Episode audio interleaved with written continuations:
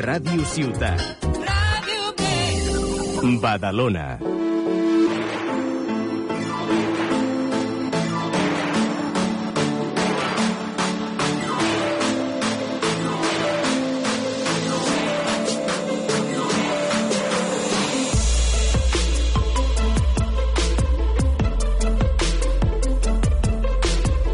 Ràdio Ciutat, Badalona Matí.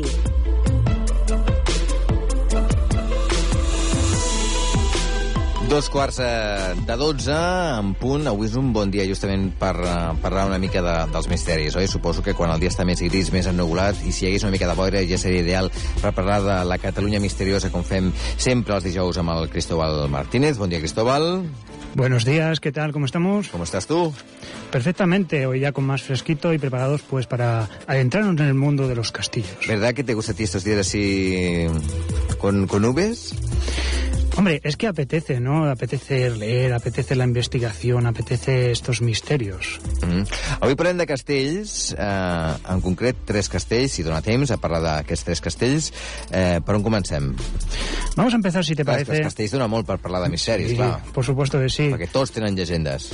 Todo, todo castillo que se precie tiene su leyenda detrás, su fantasma detrás siempre en cada castillo. Mm. Pero hemos elegido tres castillos que están cerca de Badalona y vamos a empezar por de lo más oscuro a la luz.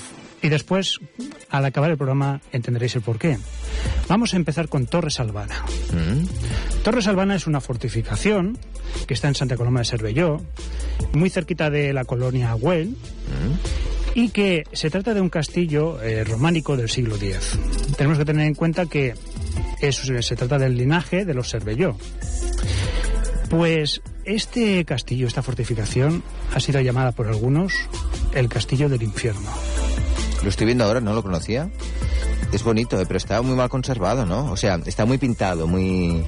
Eh, es que va- vamos en- a entender el peligro de algunos grupos, porque se ha puesto muy de moda. Yo creo que Torres Albana es, digamos, la, la bandera de lo paranormal de Cataluña. ¿Sí? Sí, totalmente.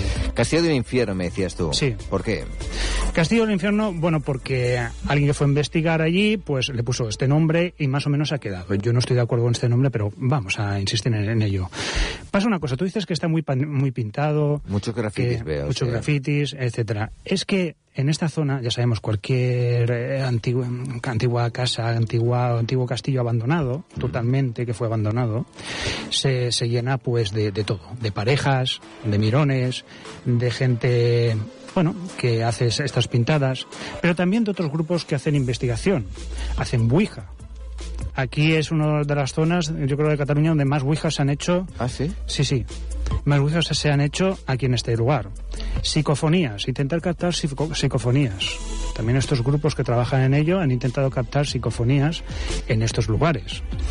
Pero ¿cuál es el peligro? Claro, el peligro, aparte de no sabes quién puede haber ahí de noche, estamos hablando de la realidad, no de ese presunto más allá. También que en el año 2000, por ejemplo, un chico de, de un grupo que iba también a investigar, le cayó una viga encima y lo mató. Por eso pedimos desde aquí cuidado a dónde vais. Ir siempre de día para investigar un poco la zona. Tener en cuenta que estas zonas normalmente son privadas, hay que pedir, pedir, pedir permiso para investigar. Y luego hay que adentrarse. Mm. Y en este lugar se dice que hay unos pasadizos debajo que conectan con el infierno. Eso dicen, yo no los he visto, ni, ni mucho menos. Pero es muy curioso como sí que en el tema de las psicofonías, que se han captado varias psicofonías. Mm. Mm, Yo esto he estado hablando con, bueno, grandes personas que se dedican a las psicofonías, que incluso han hecho algunos eh, estudios en universidades. Y claro, de las psicofonías, ¿qué son las psicofonías en sí? ¿Qué podemos sacar de estas psicofonías? Las psicofonías son sonidos que se captan a través de, de, de grabadoras o etcétera que podemos captar. Que muchas veces dice que son voces de espíritus y cosas así, o no tiene por qué. No tiene por qué. No tiene por qué.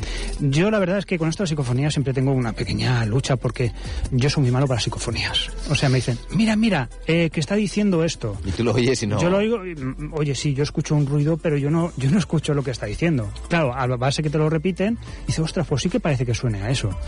Pero yo no lo entiendo. Pero sí que es verdad que hay una cosa muy curiosa, claro, el sonido, el sonido que nosotros eh, hacemos ahora mismo puede cambiar de frecuencia. Quizás en estos lugares con tanta historia queda ese eco del pasado de alguna forma en otra en otra frecuencia.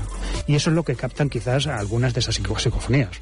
Otras no otras son ruidos de la parejita que está al lado haciendo cosas y, y- o del gato o del ruido etcétera y es, es muy curioso como, eh, bueno, eh, este lugar eh, es privado, como hemos dicho, y se han escuchado presencias, se han sentido presencias, tenemos testigos. La- las psicofonías son concretas de Torres Albana, ¿tú las has oído o no? Yo lo he escuchado y yo no he escuchado nada. Nada, vale. Yo no, no, no escucho nada. Yo es que esto con las psicofonías eh, lo siento mucho, pero es que no, mm, a lo mejor soy yo el que no soy capaz de, de conectar con lo que con lo que se dice, ¿no? Sí que es verdad que tenemos testigos de que, bueno, eh, escuchan como presencias, como se habían de tocar el brazo. Pero bueno, yo creo que también eso, el que más o que menos, lo hemos sentido en, en otros lugares también, ¿no? En otros lugares que Sí. no sé si es algo físico, algo de, del tiempo, no lo sé, porque tampoco podemos decir desde aquí si hay ese más allá o no lo hay. Con lo cual, vamos a pasar después al siguiente castillo. Torres Albana es uno de los centros eh, más importantes de la parapsicología actualmente en Cataluña. ¿Por qué? Primeramente, porque es muy fácil de llegar. Porque en tren prá- prácticamente te deja al lado. Está en, Santa Coloma Cervelló de. Está en una zona prácticamente urbana. Y a partir de aquí pues se ha hecho mm, un eco bastante en todo el territorio catalán Claro. y van muchos grupos a investigar allí. Mm. Molt bé, ara passem al següent, que és un dels grans castells de Catalunya, Cardona. Es que el castillo Cardona y la zona Cardona está muy relacionada con Badalona. Ah, sí? Mucho, mucho, muy relacionada. Porque los, eh, los duques, sobre todo en el siglo XV, XVI, tuvieron una relación estrechísima con el monasterio San Jerónimo de la Murtra. Mm. Venían siempre que podían a pedir consejo a los jerónimos de aquí de, de Badalona y, si- en- y ayudaban en todo lo que pudieran a la comunidad jerónima, jerónima de aquí de Badalona.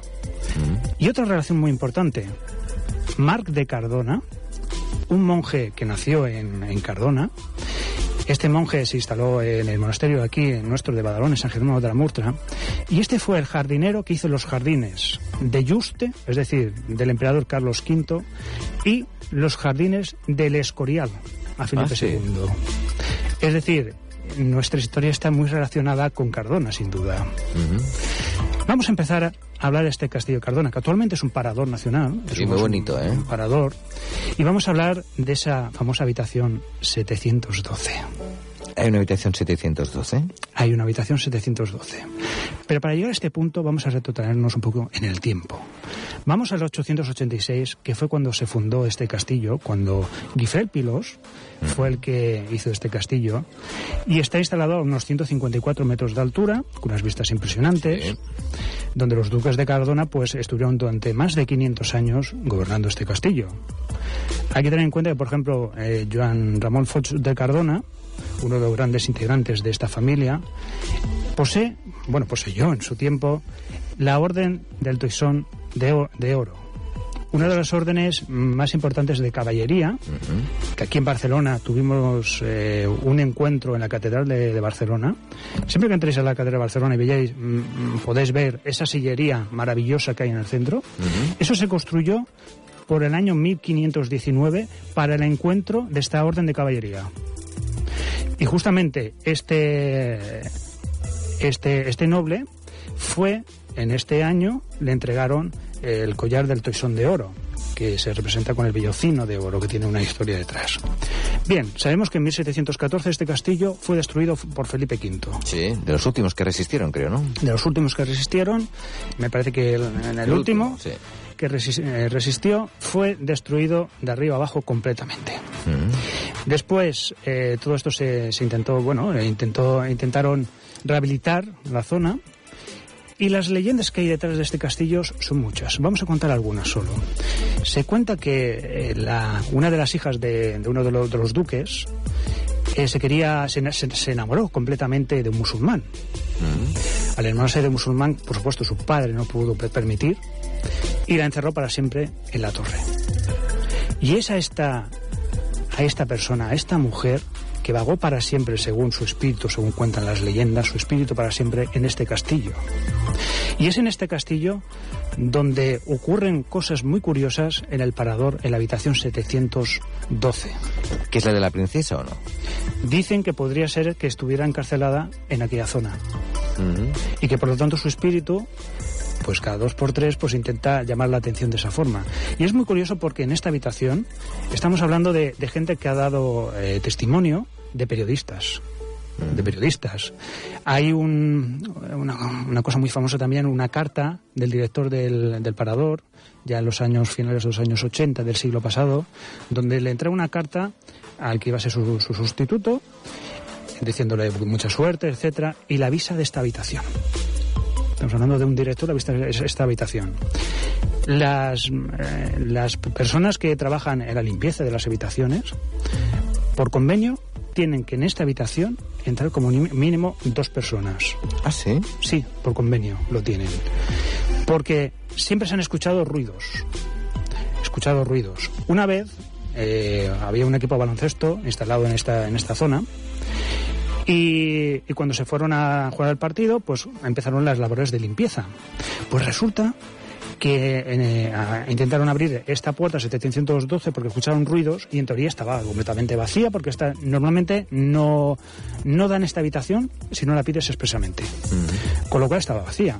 Entonces vino el responsable, abrieron y estaba el baño totalmente lleno de agua, las toallas mojadas, y allí no había nadie, y no había podido salir nadie ni por las ventanas, ni por ningún sitio.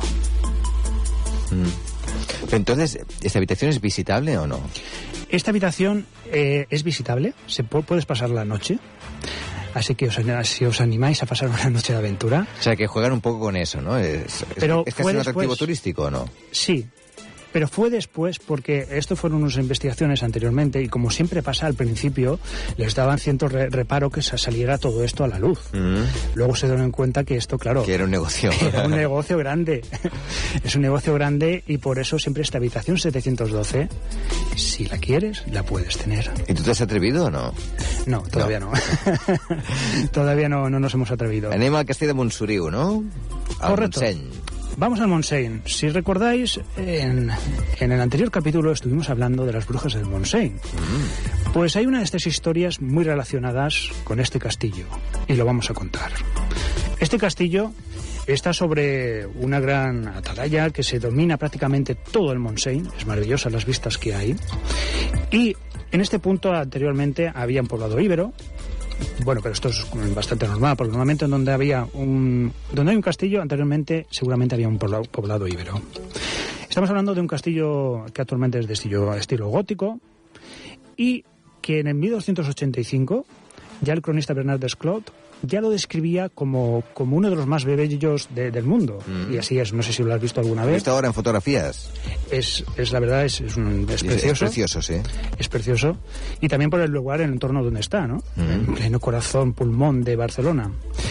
Pues estamos hablando de un castillo donde la familia Cabrera eh, gobernaba este, este castillo. La familia Cabrera está muy relacionada con, con los reyes, también eh, tuvieron grandes almirantes de la Armada Aragonesa. Y las historias que se cuentan detrás aquí son muy interesantes porque este castillo sufrió asedio. Mm. Sufrió asedio por parte de, de, los musulmanes. Y después de más de un mes de asedio, eh, los señores del castillo invitaron a los, eh, a los musulmanes a un, a un banquete mm. Como, y les dieron pescado fresco, les dieron eh, absolutamente todo fresco. Claro, los musulmanes alucinaban de dónde podrían haber sacado. Y es que había, hay unos túneles que conectan con mm. varios puntos de, del Montseny, unos túneles. ¿Subterráneos? Subterráneos. ¿Esto es verdad o no? Esto es verdad. Esto es verdad, hay túneles. Y aquí se, eh, podemos enlazar con una de las leyendas más famosas que hay, que hay tres serpientes que guardan en su hocico, en su boca, según la, la leyenda, tres diamantes mm. escondidas en estos túneles.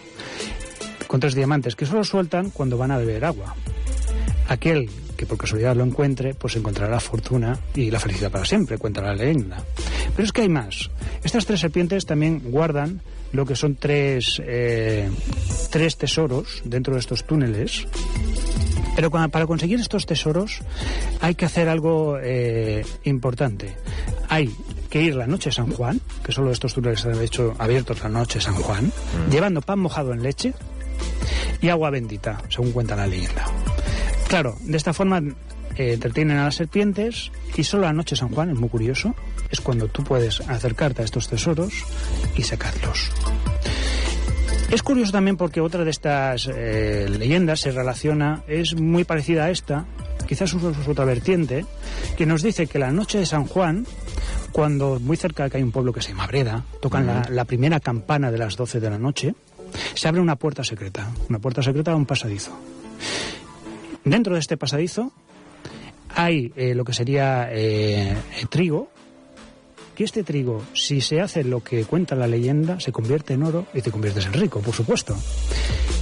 ¿Qué hay que hacer? Antes que acabe la docena, docena, docena en las Campanada. campanadas, pues hay que entrar, coger con la boca el trigo que puedas en una bolsa, atarlo y salir de aquella zona durante unos cuantos kilómetros.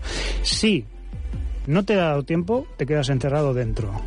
Si miras por, claro, dices a ver si se ha convertido en oro, tú mismo te conviertes en oro Mm. y te quedas pues allí di- directamente. Estas son las, eh, las leyendas que hay. Y otra leyenda que también me gustaría contar antes de acabar, que es sobre la bruja. Se cuenta que había una bruja, cuando esto quedó abandonado, había una bruja por la zona y claro, las gentes del lugar, de alrededor, de, de los pueblos, le echaban las culpas de las malas cosechas, de las tormentas, lo que hablábamos el otro día. Mm.